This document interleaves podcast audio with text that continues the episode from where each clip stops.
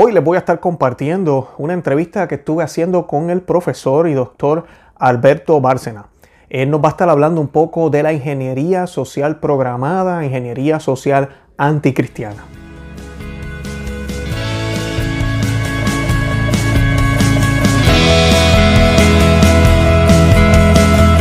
Bienvenidos a Conoce, Ama y Vive tu Fe. Este es el programa donde compartimos el Evangelio y profundizamos en las bellezas y riquezas de nuestra fe católica.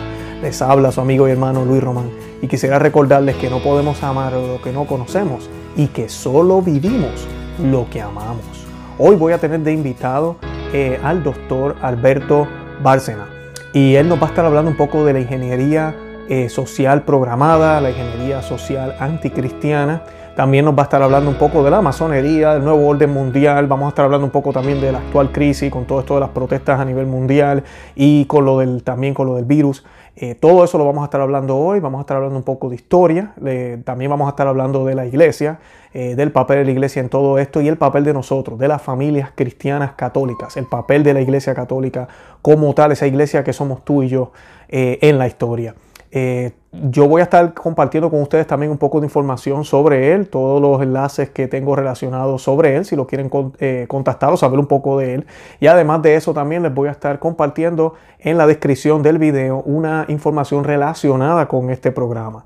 Eh, yo menciono en la entrevista otro documental que estuve viendo y pues voy a colocarles el enlace aquí debajo para que lo puedan ver y además de eso voy a colocarle otros programas que ya hemos hecho relacionados con este tema para que se puedan orientar mejor. Yo los invito como siempre a que visiten nuestro blog o no se llama vivetufe.com, que se suscriban aquí al canal en YouTube y que nos sigan por todos los medios sociales y compartan el video por Facebook, Instagram y Twitter. De verdad que los amo en el amor de Cristo y Santa María, ora pro nobis. Buenos días, buenas tardes, buenas noches. Hoy tenemos de invitado al doctor Alberto Barcena Pérez. Espero que lo haya pronunciado bien. Yo aquí en Estados Unidos nosotros hablamos el español horrible y soy, y soy, puertorriqueño, así que hoy yo estoy liquidando el español. Ah, Bárcena, Bárcena, con acento en la A. Ah, ahí está, ahí está, Bárcena. Primero que nada, profesor, doctor, ¿cómo se encuentra? ¿Cómo está? Pues muy bien, gracias a Dios. Muy bien. Qué bueno, qué bueno. Es un honor tenerlo aquí en el programa. Hoy vamos a estar hablando de, de un tema bien, yo diría candente, pero a la misma vez un tema que yo creo que mucha gente necesita entender, que es lo de la ingeniería social programada o ingeniería social anticristiana. Eh, yo hace unos años tuve la oportunidad de ver un documental, eh, creo que fue producido por Angus, Angus Day, eh, y usted sale ahí y este, y el documental es excelente. Nosotros vamos a compartir el enlace en este programa para que las personas que vean este, este episodio pues lo puedan accesar y lo puedan ver. Es excelente, es, es un, te abre los ojos definitivamente. Y pues yo que apenas tengo, pues, ¿verdad? Yo, yo tengo 40 años, pero es a mi edad, yo puedo ver los cambios. O sea, uno puede darse cuenta de lo que ha estado sucediendo en la, en la civilización y en la sociedad. Y pues de, de, todo eso lo que vamos a estar hablando hoy, obviamente vamos a tocar un poco el tema de la masonería también, porque ¿verdad? está todo como, como mezclado. Y pues eh, con el conocimiento que usted tiene, pues yo sé que vamos a poder este, clarificar muchas de las dudas y aclarar muchas de las preguntas que algunos de nuestros eh, seguidores tienen. Eh, doctor, antes de comenzar, yo tengo la costumbre de hacer un Ave María siempre, o un Dios te salve. Así que me gustaría comenzar con, con eso. vamos, yo hago la primera mitad y usted puede hacer la segunda. ¿Está bien? Muy bien. Bueno, en el nombre del Padre y del Hijo y del Espíritu Santo. Amén. Dios te salve María, llena eres de gracia, el Señor es contigo. Bendita tú eres entre todas las mujeres y bendito es el fruto de tu vientre Jesús. Santa María, Madre de Dios, ruega por nosotros pecadores, ahora y en la hora de nuestra muerte. Amén. Amén, en el nombre del Padre y del Hijo y del Espíritu Santo. Amén. Excelente, bendito sea Dios. Bueno, eh, profesor, y disculpe que le pida esta pregunta, ¿verdad? Que le vaya a hacer esta pregunta, pero ¿nos podría hablar un poquito de usted? ¿Cuál es, ¿Cómo ha sido su carrera? Que yo sé que es extensa. ¿A qué se, a qué se dedica? ¿Cuál es su, su especialidad para que la audiencia lo, lo conozca un poquito mejor? Bueno, yo soy profesor de universidad desde hace ya, eh, en la misma universidad, CEU San Pablo de Madrid, desde hace ya 20 años. Eh, soy doctor en Historia Contemporánea y lo que imparto en la universidad es esa asignatura, bueno, de historia varias, ahora concretamente contemporánea. Eh, y luego doctrina social de la Iglesia, que es una asignatura que todas las católicas, las universidades católicas impartimos, mm, procurando darla desde luego con la mayor fidelidad. El, el, manual que utilizamos está hecho por nosotros mismos, ¿no? Y, claro, se complementan porque historia y doctrina eh, tienen una gran relación. Sobre todo te permiten ver la misma realidad desde dos puntos de vista. Claro, claro. Perfecto. Y me, gustó lo que dijo de la historia. Eh, yo he tenido, eh, lamentablemente, algunas personas a veces que entran al canal hacen el comentario de qué tiene que ver la política con la religión, qué tiene que ver lo que está pasando y, como que pierden ese, esa relación que realmente hay con la historia y la iglesia, ¿verdad? Porque Cristo de por sí vino en un momento específico en la historia, ¿verdad? Correcto, ¿verdad? Y pues no.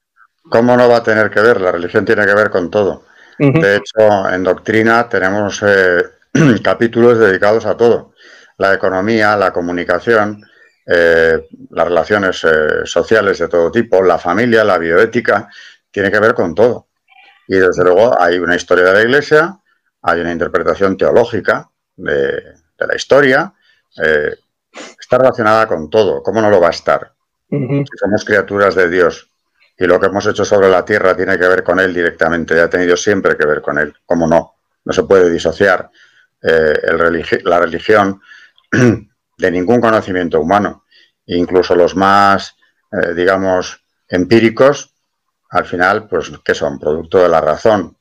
Pero lo que es fundamental, sobre todo, y la razón es un atributo que Dios nos ha dado exclusivamente a los seres humanos, que somos criaturas hechas a su imagen y semejanza, la única criatura que hizo así. Pero eh, en cualquier caso, lo importante a destacar más es que todo tiene que ver con la, concepción antropológica cristiana. Según nuestra visión del hombre, será nuestra visión de todo lo demás. Y por supuesto, si pensamos o sabemos que el hombre es esa criatura, esa imagen de Dios, que está creada para amarle, conocerle y unirse a él, finalmente, pues eso condiciona naturalmente todo nuestro comportamiento sobre la tierra y todo lo que es la defensa de los derechos eh, inherentes al ser humano porque la dignidad de la persona se la da precisamente ese vínculo con Dios que nos ha hecho de este modo. Correcto, y hablando ya de... Adelante, adelante, disculpe. No, que digo que tiene que ver con todo, con historia desde luego tiene que ver. Correcto. Ya hablando de eso, eh, ¿nos podría decir qué, qué significa? Porque yo escuché ese, ese, término por primera vez y no fue hasta que vi el documental que entendí un poquito de qué significa, pero ¿qué es la ingeniería social? Pues como indica la palabra, eh, es eh, un proyecto que se pone en práctica, hay un diseño previo para actuar sobre una sociedad determinada o la internacional, como en este momento, mm, con el objetivo de transformarla, de transformarla profundamente, además. Entonces, por tanto, ingeniería social ya no se, el término ya introduce una nota. Es algo premeditado, artificial y que por supuesto aspira a darle a la humanidad un rumbo eh, completamente nuevo según el diseño de quienes lo han realizado, evidentemente, ¿no? O sea que la acción sobre el hombre, sobre la sociedad, es una acción que tiene un objetivo muy concreto. Y cuando añadimos anticristiana, ingeniería social anticristiana, pues naturalmente de lo que se trata es de extirpar de la sociedad todo su vínculo con Dios concretamente con el cristianismo, que es una religión para estos ingenieros eh, más incómoda que ninguna otra, quizá. Correcto. Eh, concretamente su versión católica, ¿no? Algo que le iba a decir, eh, profesor, o, me me usted nos puede dar un poquito de luz, porque usted mencionó la, lo, lo, cristiano, ¿verdad? Anticristiana. ¿Por qué tiene que ser anticristiana? ¿Acaso el mundo está impregnado de cristianismo? Porque no todos creen. No, claro, pero en Occidente todavía eh, la civilización occidental tiene unos elementos eh, fundamentales y uno de ellos es el cristianismo, indiscutiblemente. Lo que aglutina esta civilización occidental, cuando a Europa se le llamaba la cristiandad, es ah. porque lo era. Antes que había, hombre, somos herederos del mundo clásico, también, que duda cabe. Pero el elemento decisivo es el cristianismo que eh, fue lo que nos dio una unidad, lo que nos dio una fuerza, una proyección, eh, y marcó decisivamente el modo de actuar, de pensar, eh, de transmitir eh, conocimientos y fe, sobre todo fe. O claro, partiendo de la base de que tenemos una ley divina, tenemos una ley natural que está inserta en el corazón del hombre y que tiene que obedecer a la ley de Dios, el decálogo y el evangelio. Naturalmente, eso también impregna por completo toda nuestra relación social. Eh, lo político, lo económico y sobre todo algo que a los ingenieros de este tipo preocupa enormemente, que es lo espiritual. Quieren cambiar la visión del hombre, quieren cambiar la visión de la vida, quieren cambiar la visión de la familia, en fin, instituciones totalmente todas, eh, bueno, la familia concretamente, una institución previa a la sociedad, una institución que es la célula de la sociedad, eh, creada, deseada por Dios. Mm. Si consiguen cambiar ese concepto antropológico, esa visión del hombre y por supuesto de la familia y de la sociedad, eh, el resto ya es pan comido. Ya han hecho la gran transformación. Por tanto, claro, es anticristiana porque mientras resista la fe, la fe en Cristo, y concretamente la fe católica, que es la que le resulta, como digo, más incómoda, eh, será muy difícil que esta, esta ingeniería resulte tan eficaz como ellos quieren. Claro, claro. Usted mencionó ahí dos cosas que me, hizo pensar. Primero, pensaba en los diez mandamientos cuando vemos en las cortes, todavía hoy en día, aquí en Estados Unidos, por lo menos cuando uno va a un, cualquier, eh, cualquier corte para algo legal, siempre hay algo, hay una, maqueta o algo con los diez mandamientos. Todavía está eso. Eh, uno ve esa influencia, aunque el juez sea un ateo y el abogado no crea en Jesús, ni en Dios, ni en nada de eso, pero hay unas bases que son definitivamente cristianas. Está todo basado en, esa ley. Eh, y para algunos también. Gracias a Dios. Aunque no sea nada más que testimonialmente que estén ahí los diez mandamientos, también dice mucho eh, de esa impronta cristiana que aún queda. Más fuerte en América, cada día lo constato más, que aquí en Europa, que ha sido más, más socavada la fe, ¿no? Eh, resiste, resiste, es demasiado fuerte esa raíz como para poderla arrancar, aunque llevan siglos intentándolo, ¿no? Pero yo veo que hay más resistencia en América, eh, en general, que aquí en Europa, desde luego. Sí. ¿Y en qué punto de la historia podríamos tal vez decir, aquí se puede ver claramente que hubo una intervención de estos grupos, de estas fuerzas que al final del día usted y yo como católicos sabemos, ¿verdad? Que Satanás es que está detrás de todo esto. Pero, pero ¿en qué punto de la historia podemos decir, mira, esto se está diciendo, esto sucedió?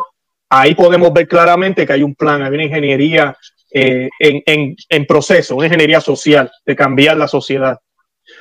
Bueno, por no extenderme demasiado, porque podríamos empezar la gran transformación con el siglo XVI, Lutero, la ruptura de la Iglesia, mal llamada reforma, la reforma luterana es una ruptura, ¿eh? que además cierra, eh, como consecuencia de, la herejía luterana, se cierran canales de la gracia, como son los sacramentos.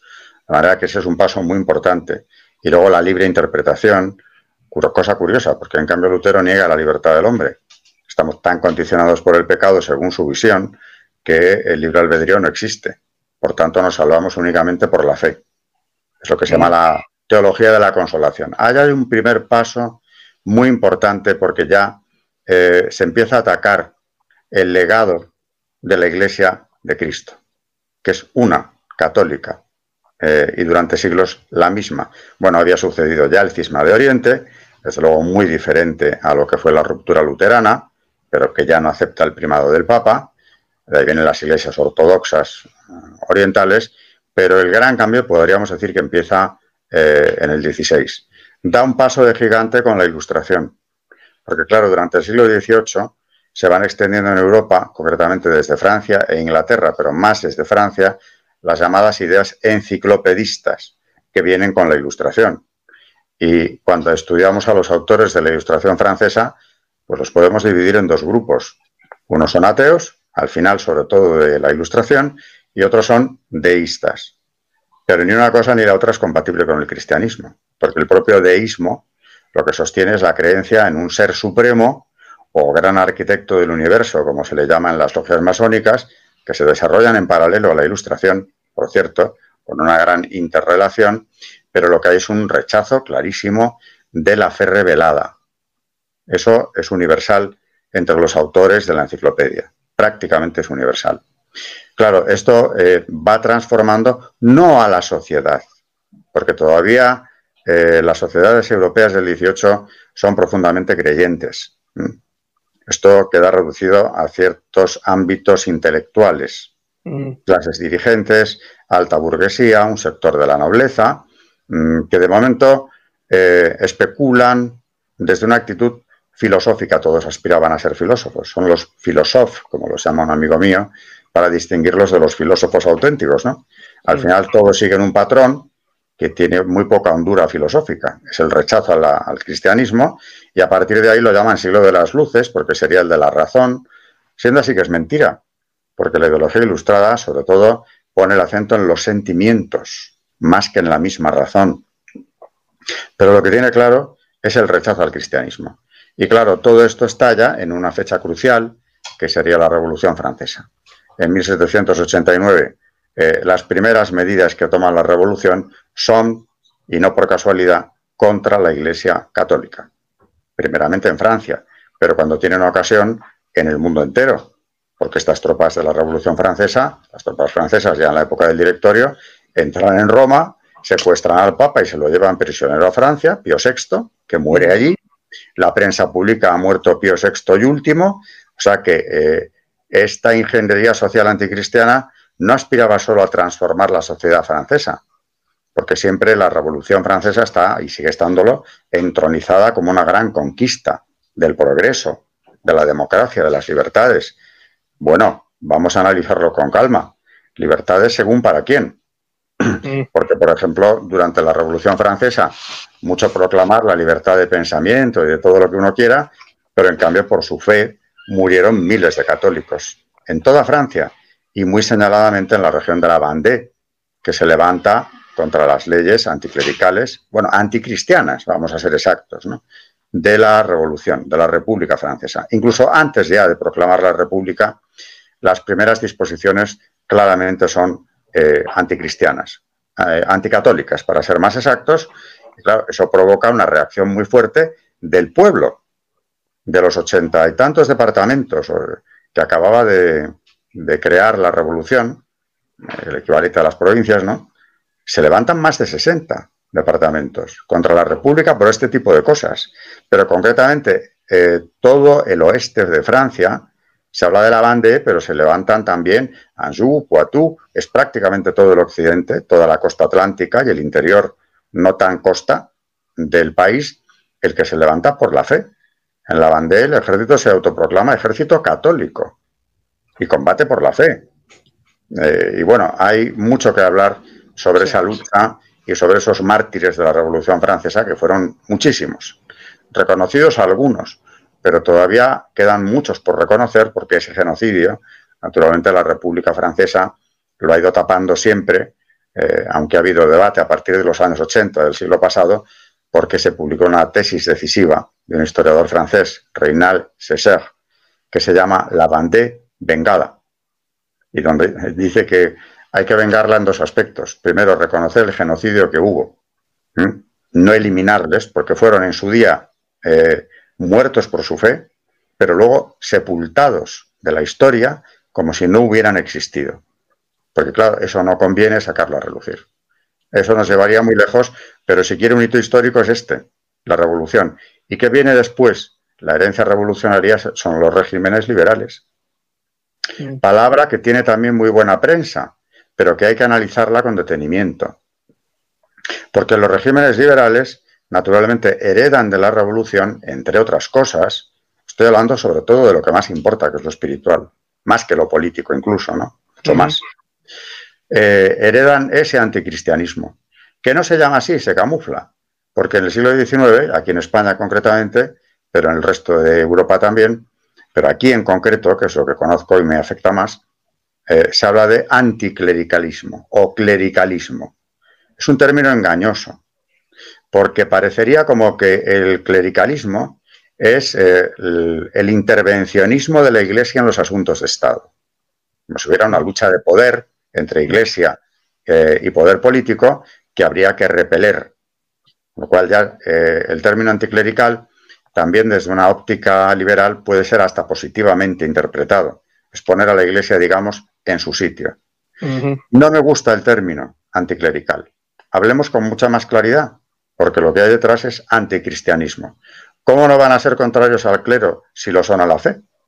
Evidentemente, eh, empezaron con restricciones, aunque fueron muy violentos desde el primer momento, ¿eh? porque esas medidas revolucionarias francesas contra la Iglesia, en cuanto el régimen liberal triunfa en cualquier país europeo, se aplican con la misma contundencia. Aquí en España enseguida, ya en la década de los años 30 del siglo XIX, tenemos la primera gran desamortización, matanzas de frailes, y poco más tarde, a mediados del siglo, la segunda desamortización. Claro, con esto que se buscaba, siguiendo el modelo francés, pues desactivar a la Iglesia. Y algo que les interesaba de manera especial, no solo restarle presencia en la sociedad, sino también eh, arrancarla, separarla por completo de la educación. Mm. La enseñanza es vital para ellos, claro, es la forja de las nuevas generaciones. Por eso en las condenas pontificias contra la masonería siempre los papas han subrayado este elemento, quitar a la Iglesia de la enseñanza. Y en el siglo XX se vuelve a reproducir el modelo, porque la Segunda República Española es exactamente lo mismo. En cuanto llegan al poder, redactan ya una constitución, la de 1931, que quita en medio, bueno, primero expulsa a los jesuitas, ya por cuarta vez los expulsan de España, porque todavía eran el ejército del Papa, eh, o se les consideraba así, pero es que luego viene una ley que desarrolla la Constitución, que se llama Ley de Congregaciones Religiosas, que a la Iglesia la deja eh, completamente eh, inactiva, en el sentido de que les permiten vivir en esos edificios que habían ocupado hasta entonces, que eran suyos, y además producto de donaciones de los fieles, porque las desamortizaciones del 19 habían privado a la Iglesia de su patrimonio histórico. O sea que lo que tenía la Iglesia española en 1930, 31, eran producto de donaciones. Es una enorme estafa, porque todos los fieles que habían donado, eh, bien testamentariamente o bien de forma directa, habían donado a la Iglesia, no al Estado, y el Estado se queda con ello. Claro, es un robo. Es un robo, es el inmenso latrocinio del que habló eh, Menéndez Pelayo, pero se refería al siglo XIX, que se reproduce en el XX. Se les permite vivir en esos edificios, tributan por ellos, pero en cambio no pueden desarrollar ninguna actividad lucrativa empezando por la enseñanza. Eso es condenar, sin decirlo abiertamente, a la Iglesia a su extinción. Tanto que tenemos una encíclica, directísima Nobis de Pío XI, donde ya denuncia con toda crudeza la persecución que ya en el año 33 era manifiesta en España. Iban a por la educación y a por todo lo demás. En definitiva, es ahogar legalmente a la Iglesia, siempre bajo una cobertura de ley, de una supuesta legitimidad liberal o republicana en este caso, pero que en definitiva tiene un objetivo clarísimo y que es contrario por completo a lo que dicen defender. Si son liberales, si son democráticos, etcétera, etcétera, deberían tolerar, como habían proclamado, eh, la libertad de fe, la libertad de pensamiento, la libertad de opinión, etcétera, etcétera. Todo eso no rige si estamos hablando de la Iglesia no solo ya del clero, sino de los católicos en sí mismos también. Eso es ingeniería social anticristiana y, claro, ha tenido ese desarrollo. Eh, y estos momentos históricos, estos hitos históricos, podríamos señalar por, por decir alguno, ¿no? Sí, me gustó los ejemplos que utilizó, eh, profesor, porque es una de las mentiras que nos han dicho, eh, ¿verdad? Uno que yo personalmente pensaba que la Revolución Francesa era lo mejor. Hace unos años atrás usted me hubiese preguntado, yo, sí, no, por fin eh, nos, organizamos y nos liberamos. Y la otra mentira que nos han dicho es como si la iglesia hubiese sido en el pasado, que no fue así, la cristiandad, como si la iglesia hubiese sido casi una dictadura y el papa hacía lo que le daba la gana y nadie podía decir nada, no había libertad de pensamiento, no había libertad de nada, y ahora por fin estamos poniendo, como usted bien lo dijo, estamos poniendo la iglesia en, su sitio. Y son las mentiras que nos siguen, eh, eh, por, usar la palabra, ¿verdad? Metiendo eh, en las escuelas ahorita mismo. En las escuelas, en todo está infectado. So, ahí podemos ver la ingeniería social, si no me equivoco, ¿verdad? Claramente, qué es lo que quieren hacer con el pensamiento de los chiquitos que se están educando ahorita mismo. Pero con más fuerza que nunca. Porque ahora ya no solo se trata de que no aprendan religión, quitar esa enseñanza de la escuela, sino de que en la escuela se les enseñen principios opuestos a la moral cristiana, a la moral católica. Eh, han dado un paso más, lo de la llamada educación sexual, que es un derecho de los padres, porque eso va a marcar el futuro de sus hijos en todos los sentidos. Es algo que el Estado se atribuye como algo suyo, ¿para qué? Pues para, definitiva, en definitiva, incluir en la educación la ideología de género. Correcto. Que es un ataque directo a la familia que usted mencionaba ahorita. Directo a la familia. Sí. Sí, ya, ya Es doctrina de la iglesia, por cierto. Y, la, la en ese sentido, ¿verdad? Ya, ya estaríamos entrando ya un poquito más para acá, para los años ¿verdad? 80, 90, maybe 2000. Porque yo recuerdo haber escuchado en algunos medios palabras así como nuevo orden, una nueva civilización. Eh, esas son las señales, tal vez se están organizando más ya para esa época a nivel mundial como tal, eh, o, lo estoy mirando yo equivocadamente, no sé. No, no, por supuesto ese nuevo orden mundial eh, viene preparándose desde hace ya mucho tiempo, con tenacidad y con paciencia. También tienen que ver mucho las logias masónicas con su sincretismo y con otro rasgo que les une al comunismo, eh, que este es un paralelismo que rara vez se establece, que es que tanto la masonería como el comunismo son internacionales o internacionalistas. Mm. De ahí lo del nuevo orden mundial, que aspira a tener un gobierno único, que controle absolutamente todo, llevándonos a un mundo distópico, como el que describe Orwell, por ejemplo, en su libro en 1984. Eh, ¿Qué quiere el globalismo? Lo llaman ahora más que mundialismo. Conseguir una concentración de poder como no se ha visto nunca, jamás. Que controle todo. Eh, lo político, lo económico, naturalmente lo religioso, y para eso necesitan una nueva religión, que ya la tienen preparada. Ese nuevo orden mundial eh, en realidad es una dictadura encubierta, mm. de la que han sacado a Dios por completo, por más que hablen de poner en común a todas las religiones del mundo como si tal cosa fuera posible. ¿Eso qué es? La negación de la verdad. Correcto. Porque no hay 40 verdades ni dos, hay una. Pero esto no es nuevo tampoco, se ha venido desarrollando, porque ya en la ilustración se cuestiona que los atributos de Dios existan. El bien, la verdad y la belleza empiezan a cuestionarse ya entonces. Rousseau dice que la fuente de legitimidad de la ley proviene exclusivamente de los acuerdos, las convenciones. Eso suena muy democrático, pero claro, ¿qué es lo que han quitado de en medio? A Dios. Han quitado a la ley natural. Y lo que acordemos, por descabellado que sea, además, ¿quién lo acuerda, por cierto? ¿Con qué representación? Muchas veces habría que ver el grado de manipulación. La Revolución Francesa, ¿qué es lo que estableció? Un sufragio censitario. Podían votar solo los que tenían determinado nivel de ingresos. El resto del pueblo Sí, sí, muy soberano, pero no vota. esa es la primera constitución francesa, es así. Con lo cual, lo que acuerden quienes tienen el poder de eh, promulgar leyes, eso será la fuente de legitimidad. Y además, claro, no solo han suprimido la ley natural, sino que además esa nueva ética, por llamarle de algún modo, es cambiante. No tiene por qué ser fiel a sí misma, porque los acuerdos también son cambiantes. Lo que nos parece hoy defendible, por ejemplo, Puede parecernos lo contrario dentro de unos años, según quienes estén en el gobierno. Pues lo que se acuerde, eso es lo que hay que poner en práctica. Con lo cual hemos quitado toda referencia a la ley superior, a la ley natural, a la ley divina o como usted la quiera llamar. No hay un referente moral inmutable, como lo ha habido durante siglos. Ahora es lo que acordemos. Y si lo que acordamos es que es eh, perfectamente legítimo eliminar niños, como está ocurriendo, ese silencioso pero monstruoso y mayúsculo genocidio que es el aborto, mm. que lleva años ensangrentando a la sociedad occidental, ¿eso es legítimo? No, claro que no lo es. Pero se atribuyen la legitimidad porque es lo que se ha acordado. ¿Quiénes lo han acordado?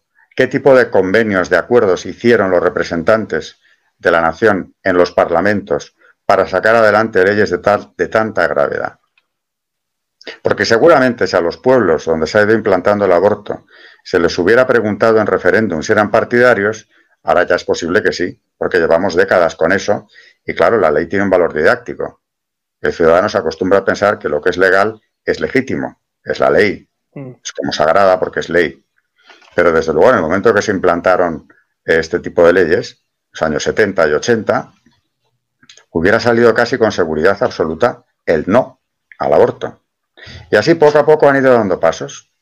Luego, las leyes LGTB, pues naturalmente eh, se han ido imponiendo un poco más tarde. Si aquello fue en los 70-80, pues estas han sido ya en los 90 y mucho más en este siglo. Esto es lo que un obispo español, que me va a permitir que le cite, Monseñor Reich Pla, eh, obispo de Alcalá, analizando en una carta pastoral que se llama Llamar a las cosas por su nombre, mm. analizaba el porqué, los motivos por los cuales el Partido Popular, es decir, la derecha en España, había retirado su propio proyecto de reforma de ley del aborto, que llevaba en el programa electoral. Y lo explica eh, en muy pocas palabras, pero muy, muy bien. Y además explica lo que es el nuevo orden mundial y cómo funciona. ¿no? Cito textualmente de la carta pastoral. Ha llegado la hora de decir con voz sosegada, pero clara, que el Partido Popular es liberal, informado ideológicamente por el feminismo radical y la ideología de género, e infectado como el resto de partidos políticos y sindicatos mayoritarios por el lobby LGTB. Siervos todos, a su vez, de instituciones internacionales, públicas y privadas, para la promoción de la llamada gobernanza mundial, al servicio del imperialismo neocapitalista, que ha presionado fuerte para que España no sea ejemplo para Iberoamérica y para Europa de lo que ellos consideran un retroceso inadmisible en materia abortista. Es decir, que cuando quiso explicar qué es lo que había ocurrido, por qué este partido gobernante en aquel momento eh, se había vuelto atrás, había, había dado marcha atrás en esa reforma, que no supresión, hablamos de una reforma. ¿Por qué lo retira? Pues hombre, aquí claramente nos nos está dando una explicación de una presión internacional, de un imperialismo transnacional, esa gobernanza mundial, al servicio finalmente de intereses económicos. Eh, aunque se vistan o lo sean eh, tan comunistas como, por ejemplo, ahora tenemos un gobierno en España que es frente populista. Ni siquiera ellos, ni mucho menos, escapan a ese imperialismo, dejan de servir a ese imperialismo neocapitalista del que hablaba Monseñor Reichpla. De manera que, claro, ¿Quién mueve los hilos entre bastidores? Pues eso es el nuevo orden mundial. Claro, claro. Eh, profesor, y, viendo las cosas que están pasando ahora, porque usted está hablando y yo estoy pensando en todo, por ejemplo, aquí en Estados Unidos, con todo esto de las protestas, porque siempre buscan una bandera, siempre buscan algo eh, que parece bueno, eh, como por ejemplo en, cuando, si no me equivoco, fue en el siglo, a finales del siglo XIX, con lo de los obreros y el trabajo, eh, tratando de poner las clases en contra. Tenemos el, falso feminismo, ¿verdad? Que realmente no es que defienda a las mujeres, es simplemente un ataque al patriarcado, ¿verdad? A la, figura del hombre. Y ahora tenemos eh, aquí en Estados Unidos, por ejemplo, hace poquito tuvimos este crimen, que es un crimen porque sí lo fue, ¿verdad? Murió un hombre de raza eh, negra por, manos de un policía. Y lo que sucedió ahí fue un abuso policial, pero le han puesto la, la, la bandera del racismo. Y ahora está todo el mundo hablando de ese tema y todas las empresas. Es increíble, profesor. Yo he recibido múltiples correos electrónicos de personas que, ¿verdad? Negocios que uno hace o, o ¿cómo se dice? Empresas que uno compra. Todas están sacando algún tipo de declaración a favor de eso. Porque si no lo hacen, van a ser posiblemente eh, denunciados por esta presión mundial que hay ahorita con eso. Yo quería hacerle la pregunta, eh, ¿cómo, ¿cómo, eso se compara con cosas que pasaron en el pasado, por ejemplo, con la revuelta del 68, con el movimiento hippie aquí en Estados Unidos?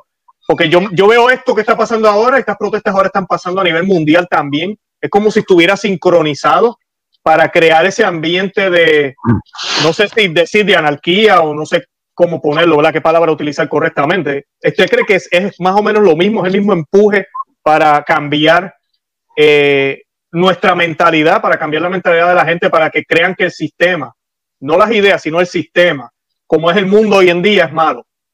Y no se trata de cambiar a la gente, se trata de cambiar el sistema ahora. Hombre, se trata de imponer el nuevo orden mundial. Y como el nuevo orden mundial no deja de ser una revolución, ¿eh? más o menos solapada, que además utiliza, ha secuestrado el lenguaje. Hay un libro de un autor español, López Quintas, que se llama así, el secuestro del lenguaje. El lenguaje es fundamental manejarlo. Entonces, ellos se cubren de tolerancia, libertad, comprensión, apertura, eh, utilizan palabras eh, nuevas que han ido creando, hay que ser inclusivo, eh, van contra la discriminación, en teoría, todo esto, y con este lenguaje han ido imponiendo un pensamiento único. Es decir, que estamos asistiendo a un proceso revolucionario, lento si se quiere, porque la Revolución Francesa duró una década, sus efectos permanecen, pero durar lo que es la revolución fueron 10 años. Mm. Sin embargo, aquí llevamos arrastrando un proceso revolucionario muchísimo más largo que utiliza cualquier eh, suceso, cualquier eh, acontecimiento que ocurra, precisamente para ir imponiéndose poco a poco. Entonces, las revueltas eh, de Estados Unidos han llegado a Europa. Aquí en Madrid ha habido manifestaciones, por ejemplo, en Inglaterra igual, contra el racismo, etcétera, etcétera, como si no se hubiera descubierto hasta este momento que lo ha habido. Porque además, desgraciadamente, sucesos como el de este este abuso policial que termina en crimen no es el primero que ocurre. Ahora bien, si esto ocurría, que ocurría en tiempos del presidente Obama, no pasaba absolutamente nada. Qué curioso, ¿no? así es. Porque yo he visto, naturalmente, episodios muy parecidos en época de él. Y no pasó nada. No se movió nadie en todo el país. Entonces, relacionándolo con el Mayo francés o con la Revolución de los 60. Claro que ahí tenemos un foco importantísimo de revolución, porque aquellas ideas de los 60 se impusieron por fin del todo en los 90, aunque ya los efectos de aquella revolución se ven enseguida. Antes hablaba de los 70 y de los 80 como las décadas en las cuales se va imponiendo el aborto. ¿De dónde viene eso? Bueno, pues es que, claro, para entender la revolución de los 60 hay que analizar un poco qué elementos hay detrás aquellos jóvenes universitarios, que detrás de ellos fueron los sindicatos en Francia, al principio no, pero acabaron apoyando la revuelta, aquellos jóvenes universitarios americanos y europeos eh, tenían maestros en las universidades de mayor prestigio, eh, muchos de ellos pertenecientes a la llamada Escuela de Frankfurt, una escuela eh, neomarxista. No todos lo eran, pero algunos incluso se definían de este modo, que eh, propugnaba una revolución contra todo lo establecido. Y hablaban del hombre colonizado, es decir, explotado, dominado, subyugado. ¿Por quién? Las instituciones todas. Estoy hablando de Habermas o Marcuse, que son todos seguidores de Freud, con lo cual todo se interpreta en clave sexual. Y claro, el hombre colonizado tiene que liberarse a través de la revolución sexual. Lo único que le va a liberar es la práctica del sexo. Lo malo es que el sexo tiene consecuencias. Entonces, en los 60 se produce un divorcio que se ha ido acentuando cada vez más entre eh, el impulso sexual satisfecho y la reproducción humana. Porque si lo primero te libera, el sexo por sí mismo, el sexo por sí mismo, sin más, es liberatorio según ellos. Lo otro te esclaviza, te vuelve a colonizar, porque el hijo no deja de ser un efecto colateral no deseado de ese sexo que me, que me libera, que me esclaviza, que me encadena, porque me obliga a hacerme cargo de un ser que viene al mundo sin que yo haya querido que venga. Entonces, ese divorcio es gravísimo. Esa libertad sexual que pedían en los años 60 como si fuera una gran conquista, cuando además nadie les estaba reprimiendo en ese sentido. En Europa no había ninguna persecución en ese sentido. Pero claro, llevarlo ya a la legislación ¿Qué trae consigo? Pues lo que en los años 90 se ha definido ya como los nuevos derechos. Y si uno analiza, y estos ya son eh, derechos eh, promovidos, defendidos desde las Naciones Unidas. ¿Y de qué derechos hablamos? Pues son derechos sexuales y reproductivos. Se llaman así. ¿Qué derechos sexuales? Pues vivir eh, con toda libertad mis impulsos sexuales del tipo que sean, sin límites. Incluso, ahora ya no se atreven, pero en los 60, uno de los líderes, el más importante del mayo francés, Daniel Cohn-Bendit, llegó a defender la pederastia. Porque, claro, los derechos eh, sexuales se hacen extensivos al menor. El menor tiene derecho a vivir su libertad, su, su libertad sexual, a experimentar su sexualidad, igual que un adulto. Fíjese a lo que hemos llegado. Qué horrible, sí. Pues eso luego han recogido un poco velas, entendiendo que no quedaba bien realmente ese discurso, pero lo de los derechos sexuales y reproductivos, ¿qué es lo que buscan al final? Pues que la reproducción desaparezca lo más posible. Añaden reproductivos, hablan del aborto seguro, para que la mujer que practica, vamos, a quien se le practique el aborto, no corra riesgos. Eh, pero en definitiva, lo que están dejando entrever es que hay que buscar esa disociación. Cambiar, y lo dicen las cumbres, por ejemplo, el Cairo, la cumbre del Cairo de 1994, cambiar el modelo de familia. Es decir, proponerle a la sociedad varios modelos alternativos y la única familia que existe realmente, ponerle un apellido, una etiqueta. Familia tradicional, que no es la mejor, ni mucho menos. No, no. Ni mucho menos. Claro, usted dijo que cumbre del Cairo es la cumbre de la ONU, se refiere, ¿no? Sí, sí, claro. Okay. Eh, la cumbre que se llamó de población y desarrollo que estaba dirigida sobre todo eh, a un objetivo clarísimo, aunque lo disfrazaran y lo rodearan de muchísimas otras cosas. Eh, el objetivo era ver cómo se conseguía la caída de la natalidad a nivel global por todos los medios al alcance de los que acudían, no todos, pero la mayoría de los que acudieron a la cumbre.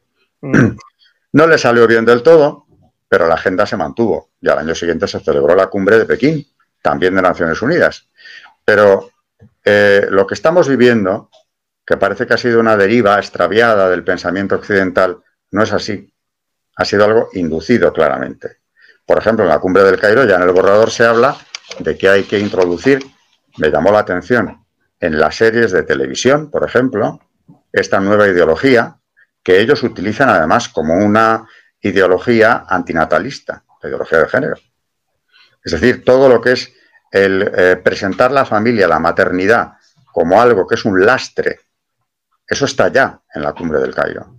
Mm. Y hablan de series de televisión, hablan de teatro clásico readaptado. Es decir, eh, ir metiéndolo en las mentes de las nuevas generaciones desde muy pronto, incluso de las no tan jóvenes, para que acaben aceptando el modelo que ellos quieren imponer, que es antinatalista, 100%, porque les sobra más de la mitad de la población mundial a los que diseñan esto. Y claro, al final, el que se oponga a, este tipo de, políticas, como decía Benedicto XVI recientemente, está condenado a la excomunión social. Hmm. Está fuera del marco, no puede ser demócrata, eh, no se le puede tolerar que, que sea disidente. La disidencia se ha aplastado en la práctica. Se ha penalizado a la disidencia. Yo no puedo defender mis principios eh, sin que me tachen, por ejemplo, de homófobo. Han ido creando palabras ad hoc eh, precisamente para penalizar por delitos de odio. Mire, una cosa, mm, si usted llama homófobo al que odia a los homosexuales, que eso ya es un problema mental porque es una fobia, ¿no? Sí. ¿O por qué lo hace extensivo al que no está de acuerdo con el feminismo radical, con la lucha de sexos? hay que distinguir también que el feminismo radical no es el igualitario, porque no busca la igualdad. Es una herencia del marxismo, superada la lucha de clases, viene la de los sexos, que pondrá fin a una revolución eh, sin precedentes, con un, cambio, con un cambio del concepto antropológico radical. Y eso pasa por la eliminación de la familia. Mientras haya familia, resistirá. Y esos restos de cristianismo que son en algunos países más fuertes que en otros, eh, serán muy difíciles de extirpar mientras la familia siga siendo lo que es. Porque una sociedad de familias fuertes es una sociedad fuerte y por lo tanto mucho menos manipulable. Si nos convencen de que lo mejor es el individualismo, eh, el libertinaje sexual, el no depender de nadie, Primero, nos están metiendo en la cabeza algo que va contra nuestra propia naturaleza, porque el hombre está creado por Dios como un ser social, que tiene necesidad de darse, como Dios se da. Ahí tenemos un reflejo de esa imagen de Dios que somos, ¿no? Si nos convierten en seres eh, separados de la sociedad o que la ve como un mal menor, en el mejor de los casos, nos han destruido. han destruido nuestra naturaleza, están eh, tratando con ello de socavar nuestra capacidad de resistencia. Y claro, cuando esto ya no exista y no quede resquicio alguno de, lo que fue la llamada sociedad tradicional, heteropatriarcal la llaman, mm. cuando eso desaparezca del todo, pueden hacer con los individuos lo que quieran, literalmente. Porque los referentes morales se han disipado. Es el gran hermano quien nos dice lo que está bien y lo que está mal. Nos reescriben la historia, incluso. es lo que está pasando ahora en Estados Unidos, por ejemplo, con estos disturbios raciales? ¿Qué están haciendo? Destruir pues, los monumentos a Cristóbal Colón, por ejemplo, ¿no? Sí, sí. Es volver a escribir la historia, porque, la, como decía Orwell, ¿no? Quien controla el pasado controlará el futuro. Entonces, hay que condenar lo que somos, hay que eh, quitar de en medio toda la historia de la que podemos sentirnos muchas veces orgullosos no de todo, pero sí en su conjunto. Claro que ha habido enormes logros eh, precisamente en esa historia eh, del hombre en América, digamos, ¿no? No, pues todo lo contrario. Eh, los hitos históricos hay que rechazarlos y no van a dejar un solo palo por tocar aquí. Desde el arte hasta la historia, hasta la historia del cine, como estamos viendo, hay que revisarlo absolutamente todo. todo y aquí en Europa, casualmente, entre comillas la palabra, está llegando esa reacción de pronto. Hombre, qué casualidad. Precisamente en un momento en el que eh, esta pandemia tan oportuna está limitando las libertades aquí en España de manera muy significativa eh, del individuo. Y de pronto nos cae esto encima, que es como un rechazo a nuestra propia identidad, a nuestra propia historia. ¿Qué duda cabe que hay que erradicar el racismo? ¿Qué duda cabe que eh, la muerte brutal de este ciudadano el otro día es algo no solo indeseable, sino que claro que debe ser castigado y reprimido. Pero lo que vuelvo a decirle, ¿por qué ahora y no antes? ¿Por qué estos casos, que además tampoco son cotidianos, pero estos casos de brutalidad policial no han tenido la menor consecuencia en época del presidente Obama? Precisamente con un afroamericano, bueno, más bien de origen keniata, pero con un hombre de color, digamos, en la Casa Blanca, no había reacción. ¿Por qué? porque el establishment, que es el que agita finalmente la calle, estaba de acuerdo con, lo que, con, la clase dirigente, con el que gobernaba la nación. Cuando no es así, pues cualquier cosa vale. Y esto ha sido una salvajada, pero que les ha sido muy útil para eh, crear ese ambiente revolucionario, porque si no hay revolución, eh, si no hay crisis, no hay revolución. Tiene que haber una gran crisis para ponerla en marcha. Y eso nuestro vicepresidente Pablo Iglesias lo sabe muy bien porque lo ha dicho. Sin crisis no hay eh, revolución. Él mismo lo tiene grabado, o sea que no lo puede negar. Viene a decir algo así como que eso de la dictadura del proletariado que defiende Marx no vende, utiliza esa palabra. Hay que hablar de democracia, por ejemplo, cuando a ellos les produce verdadera hilaridad la palabra, pero hay que vender el producto, digamos. Correcto. Y es una dictadura, porque, por ejemplo, usted mencionaba eh, sobre el género. Aquí, por ejemplo, ya cualquier persona puede decidir si es hombre o mujer. Ya ni siquiera lo que se ve con los ojos es verdad. Ahora es, eh, no, yo decido. Y tú, y tú que estás allá, si yo digo que soy mujer, me tienes que llamar señora o, dama. No se te ocurre llamarme hombre o te vas preso prácticamente si lo hace. Y ya estamos viendo eso en, Canadá más radicalmente lo que estaba viendo en las noticias, por aquí en Estados Unidos también eh, quieren sacar todo lo que sea mujer, hombre eh, de los libros. Ahora todo tiene que ser bien eh, neutral. de verdad que es una dictadura, es una dictadura que nos quieren imponer. Y algo que sí quería preguntarle, ya que nosotros como católicos, la posición de la iglesia, porque a mí me da pena decir esto, pero yo veo hombres valientes, por ejemplo, como el arzobispo Vígano, que le escribió una carta hace poco al presidente, pero también veo otros que están haciendo lo contrario, inclusive en las altas esferas, no todos, no estoy diciendo que todos, eh, pero ¿qué, ¿qué, podemos decir de eso? Porque ahorita es cuando yo creo más necesitamos una iglesia que esté dispuesta pues a dar la vida, se la tiene que dar, ¿verdad? Porque así nos dio, nos enseñó nuestro Señor Jesucristo, nos dio el ejemplo. Él dio la vida en, la cruz, ¿verdad? ¿Cómo yo no voy a querer dar la vida? Me da miedo, mejor me quedo tranquilo. Eh, ¿qué, cómo usted, qué, qué, qué, nos podría comentar sobre eso, la situación actual de la iglesia y cómo las cosas se están viendo? Hombre, los católicos tenemos que llevar nuestra coherencia hasta el martirio, todos, clérigos y laicos. eh, por defender la verdad, por caridad, eh, por no negar a Dios, tenemos que llegar a dar la vida. Los pastores tienen unas responsabilidades mayores, puesto que son pastores. Pero bueno, eh, yo me quedo con esta idea. Yo soy hijo de la Iglesia y sé que es el cuerpo místico de Cristo. Por tanto, es santa por definición. Y como me dice mi director espiritual, tú no juzgues, aunque acertaras, porque el que juzga es Dios. Y a estos pastores, si no respetan la ley natural, si no están apoyando el Evangelio, porque están llamados a hacerlo como una exigencia de su Estado, los que no lo hagan, que también hay otros que por supuesto que lo hacen, por supuesto, eh, con bastante valentía, aunque son tiempos muy difíciles para, para defender en público lo que es el mensaje evangélico, los que no lo hagan, eh, bien porque su pensamiento haya variado y se haya alejado de la ortodoxia católica, o bien por miedo o por lo que sea, no da igual, tendrán su juicio. Pero eso es cosa de Dios. Dios les juzgará por ello, como nos juzgará a todos, porque pecadores somos todos. Ahora bien, eh, la Iglesia, pues hombre, está en crisis también, sobre todo en algunos países, Alemania y Austria, estamos viendo obispos que ya están pensando en eh, en qué manera hay que proceder para la bendición de uniones de parejas del mismo sexo. Mm, sí. Yo hablo de jerarquía católica. Hemos llegado hasta ahí. Para que vea que, claro, también yo a veces no es que les disculpe, eh, pero en parte quiero entender que son producto del mundo del que vienen. Porque pues, pensemos en un sacerdote de hace unos años. Se había criado en una sociedad mucho más fuerte, mucho más sana, de familias fuertes.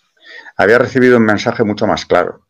Lo que le rodeaba desde su infancia no era anticristianismo, como han recibido muchos de los, ya no tanto, pero jóvenes, podemos llamarles aún pastores, no los de las generaciones anteriores, ¿no? Vienen del mundo, el mundo está muy corrompido por el enemigo, que ha sido tenaz, implacable y sigue siéndolo. ¿Esto les exonera de su responsabilidad? No, pero es un elemento que tenemos ahí. Ahora, insisto, eh, tenemos muy claro lo que Dios nos está pidiendo.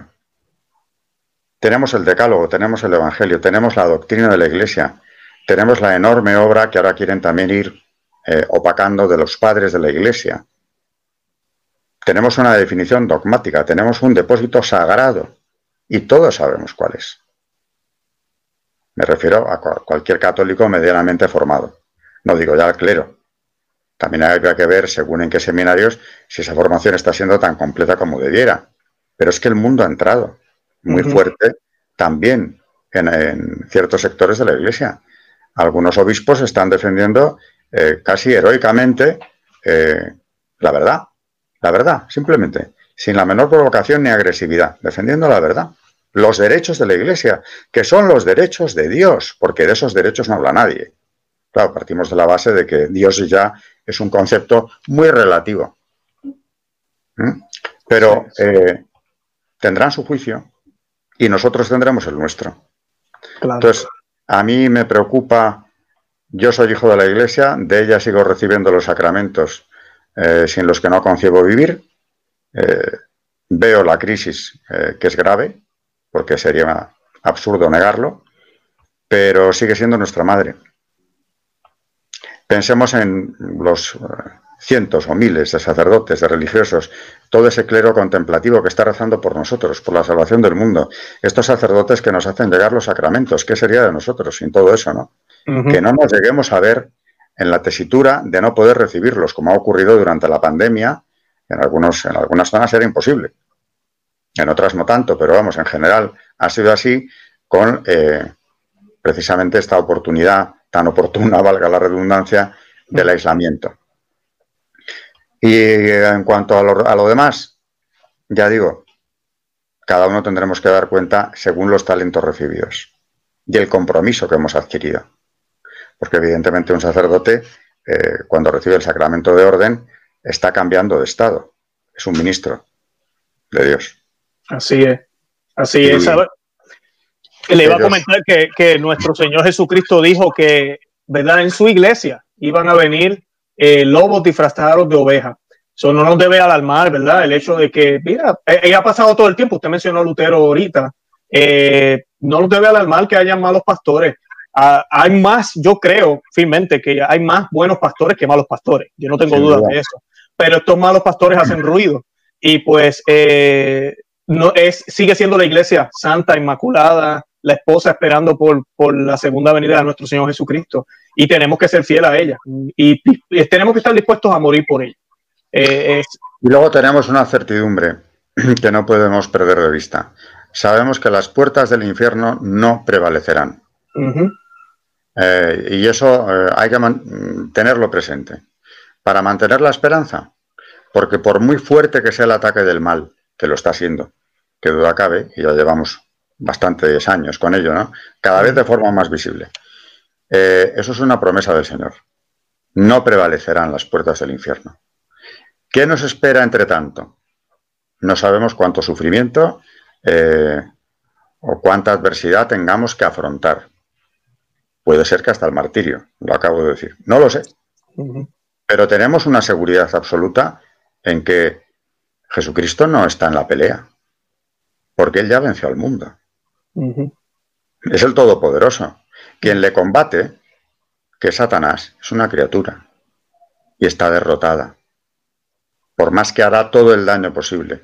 La única o la mayor tristeza de la acción satánica en el mundo y de quienes le siguen y le sirven es que, claro, me lo hizo ver una persona después de una conferencia. Sí, sabemos que la victoria final es, es del Señor, pero ¿y todas las almas que su criatura rebelde, ese ángel rebelde y los suyos se llevan consigo mientras tanto? Pero bueno, ese es un mal eh, terrible, es el gran mal, las almas que se pierden, porque Dios las ha creado a todas para unirse a Él, para salvarlas. Y dio su vida, la del unigénito, el Verbo encarnado, precisamente por la salvación de todas esas almas que libremente la aceptan o no. Eh, mientras dure todo este periodo de decadencia moral, evidentemente será más fácil que se pierdan muchas más. Pero y los millones y millones que no sabemos ni conocemos, muchos están en los altares, pero la mayoría no están que están en presencia de Dios y los que seguirán llegando a su presencia a pesar de la persecución en los tiempos venideros. Algún día lo veremos, pero, pero el demonio está derrotado. O sea, cuidado, cuidado con caer, porque muchas veces parece como que estamos hablando de dos fuerzas iguales que se oponen, y no es cierto. Eso es maniqueísmo puro, ¿no? Claro. ¿Cómo vamos a comparar al demonio con Dios? El problema del hombre, eh, y a la vez su grandeza, es que es libre. Y la libertad que Dios nos ha dado llega al extremo de que hagamos cosas verdaderamente atroces. Bueno, Él se dejó matar y de qué manera, precisamente por librarnos de esa esclavitud que teníamos en relación con el mal. Y a partir de ahí, pues cada uno que obre en consecuencia, que defienda la verdad siempre, en cualquier foro y cuando tenga ocasión de hacerlo, eh, con los próximos y con los no tan próximos, con todo el mundo, con toda la naturalidad, con una coherencia de vida. En fin, yo no soy un sacerdote ni vengo aquí a predicar, pero creo que tenemos que defender nuestra fe porque es defender la verdad y con toda confianza veamos lo que veamos y por dura que sea la prueba, porque la victoria final mm, es una realidad que conocemos también. Bendito sea Dios. Algo que usted mencionó ahorita, eh, que estaba mirando, me he dado cuenta de, esto de la ingeniería social, que ellos siempre tratan de enfocarse en las nuevas generaciones, se olvidan de los viejos, ¿verdad? Como digo yo, los viejos de nosotros. Y porque dicen, este, ya ellos, pues ellos creen lo que creen, no podemos hacer nada con ellos. Pero uno mira, por ejemplo, estas protestas que uno ve, uno ve jovencito, y, ven, y le siguen vendiendo la idea que lo que había antes es malo. esto es lo que debe ser, eh, inclusividad, eh, todas estas cosas que le tratan de vender a ellos. Y lamentablemente, como usted mencionó, han sacado a Cristo, a Dios, de los lugares educativos. Ya la Iglesia Católica no tiene esa influencia que tenía en, el sistema educativo a nivel mundial. Eh, se les está haciendo mucho más fácil hacer eso. O sea que son bien pacientes. A nosotros nos toca educar a nuestros hijos, por eso nos quieren quitar también ese, ese derecho. Um, ¿qué, ¿Qué usted le podría recomendar a los padres y madres que están viendo este programa? que tal vez trabajan, porque lamentablemente ese es el problema. La gente trabaja, la gente dice que no tiene tiempo. ¿Usted cree que es urgente que hagamos algo con nuestros jóvenes, con nuestros niños? ¿Debemos poner eso como prioridad o simplemente, mira, confiar en el Estado y, que Dios, ¿verdad?, nos ayude. Eh, hombre, desde luego, eh, la educación más sólida que podemos dar a nuestros hijos es el ejemplo. Tus hijos más que escucharte te observan. me, me, dijo alguien hace años ya, ¿no? Y es verdad que el ejemplo recibido en casa, la fe que se ha vivido en casa, de ahí que la familia sea un gran escollo, esa suele permanecer. Aunque luego el mundo la debilite, porque ese chico a saber en qué entorno se mueve después, ¿no? Puede ser un entorno totalmente contrario, pero seguramente esa semilla de la fe que ha recibido en su casa le quedará. Ahora bien, tenemos derecho, las familias tenemos derecho a que la educación de nuestros hijos sea acorde con nuestros principios. Es un derecho que se está arrebatando violentamente a los padres de familia. De ahí que, claro, eh, la concertación en los colegios concertados, ¿no? entre Estado y, e Iglesia sea fundamental, porque si no quedaría reducida, de momento, a los privados, que son católicos, donde no todo el mundo puede llevarles. Mm. Es un derecho de los padres eh, y, por tanto, una obligación del Estado es garantizar esa libertad de educación. Si en vez de eso lo que hacen es en la escuela introducir todo lo que sea anticristiano, los principios más anticristianos, para ir formando a las nuevas generaciones, están violando gravemente un derecho fundamental de la familia. Pero esto no se puede denunciar, o si lo denuncias te tacharán de lo que quieran, mm, de intolerante, etcétera, etcétera. Al final, eh, el padre de la mentira es quien les inspira, ¿no? Le dan la vuelta a la situación. El que violas derechos eres tú. La ministra de Educación decía aquí en España hace poco que los padres, eh, los hijos no pertenecen a los padres. No, claro, señora. Los hijos no pertenecen a nadie porque no son pertenencias, son seres humanos. Pero los padres tenemos un derecho barra obligación en cuanto a la formación de estos hijos que Dios nos ha confiado. Crea usted lo que crea, pero tiene que respetarme que yo les eduque en esto. Claro, claro. Profesor, de verdad que, oiga, gracias, gracias, de, muy buena información. Estos temas pues, podemos hablar como por tres horas. Eh, no, no, no quiero cogerle tres horas hoy de su tiempo, pero, pero maybe tal vez en una, en una futura ocasión podemos programar para una segunda parte o algo así, que podamos hablar un poquito más de, de otros temas relacionados, pero le agradezco porque creo que lo que hablamos hoy, eh, ojalá las personas que están viendo este video, que yo sé que van a ser miles, puedan, puedan darse cuenta de que sí, de que el demonio siempre, desde Génesis, ¿verdad? Desde el principio, ha estado eh, conspirando en contra de la humanidad y en contra del plan de Dios, porque nos tiene envidia, porque nosotros somos, eh, ¿verdad? Creados a imagen y semejanza de nuestro Dios. Pero también tenemos que ser realistas y saber que esas cosas también se están manifestando aquí a través de personas que están completamente perdidos en la oscuridad. Y hay entes y fuerzas que a través de la historia han estado eh, ¿verdad? Haciendo todo esto y tenemos que estar atentos, tenemos que ver las señales, tenemos que estar atentos y siempre con los ojos puestos en Cristo, que ojalá pues lo que dijimos aquí eh, sirva para eso mismo, para darnos cuenta de que, mira, no todo lo que se nos dice en la televisión es cierto, no todo lo que estoy viendo en el periódico es verdad, no necesariamente porque es el gobierno me quiere y me ama o quiere lo mejor que es para mí, que despertemos, que nos demos cuenta de que, de que no todo eso que está allá es tan bueno como parece a veces y además de eso, de que tenemos que ser militantes, ¿verdad? Somos la iglesia militante. Y no se trata de sacar almas, pero ¿verdad? De pelear esta batalla, como nuestro Salvador también la peleó en la cruz, para que entonces podamos ser recompensados, ¿verdad? Algún día, o no recompensados, sino que hagamos, seamos lo que Dios quiere que, que, que, Él siempre quiso que seamos, ¿verdad? Que estemos en Él por toda la eternidad. Eh, nada, le quiero decir gracias una vez más, de verdad que sí. Nada, a usted. Muy buenas tardes. Ya, ya hablaremos, si acaso. un Claro que sí, profesor. Gracias. Bueno, no enganche, profesor. Déjeme darle aquí al. Ah, yo creo que ya. Ok, ya. Bueno, está grabando, pero yo cuando le dé en el. Eh, yo lo edito anyway. Eh, profesor, una vez más, gracias. Disculpe que nos hayamos extendido tanto. No pensé que iba a ser una hora. No, no, no se preocupe. Sí, y, Y disculpe mi español si dije algo que no sonó muy bien. Eh, perfectamente todo. Yo, mi esposa colombiana, vivo en Florida, nací en Puerto Rico, más el inglés, imagínese la mezcla. Pues hablamos la misma lengua, exactamente la misma, ¿no? Puede haber matices de, de, acento, como los hay aquí en la península ibérica también, ¿no? Sí. Pero no hay nada que no, que no sea perfectamente comprensible. Amén. Y estaré orando mucho por España. De verdad que yo sé que las cosas allá no están fáciles tampoco. So, vamos No, a no, estar sí. orando mucho por ustedes. Eso se lo agradeceré mucho porque es lo más importante y lo necesitamos. Amén. Bueno, pues profesor, gracias un millón de verdad otra vez. Le- lo voy a dejar entonces para que tenga un bonito sábado y nada, nos veremos en la próxima. Muy bien, Bueno, pues Dios les bendiga. bye bye.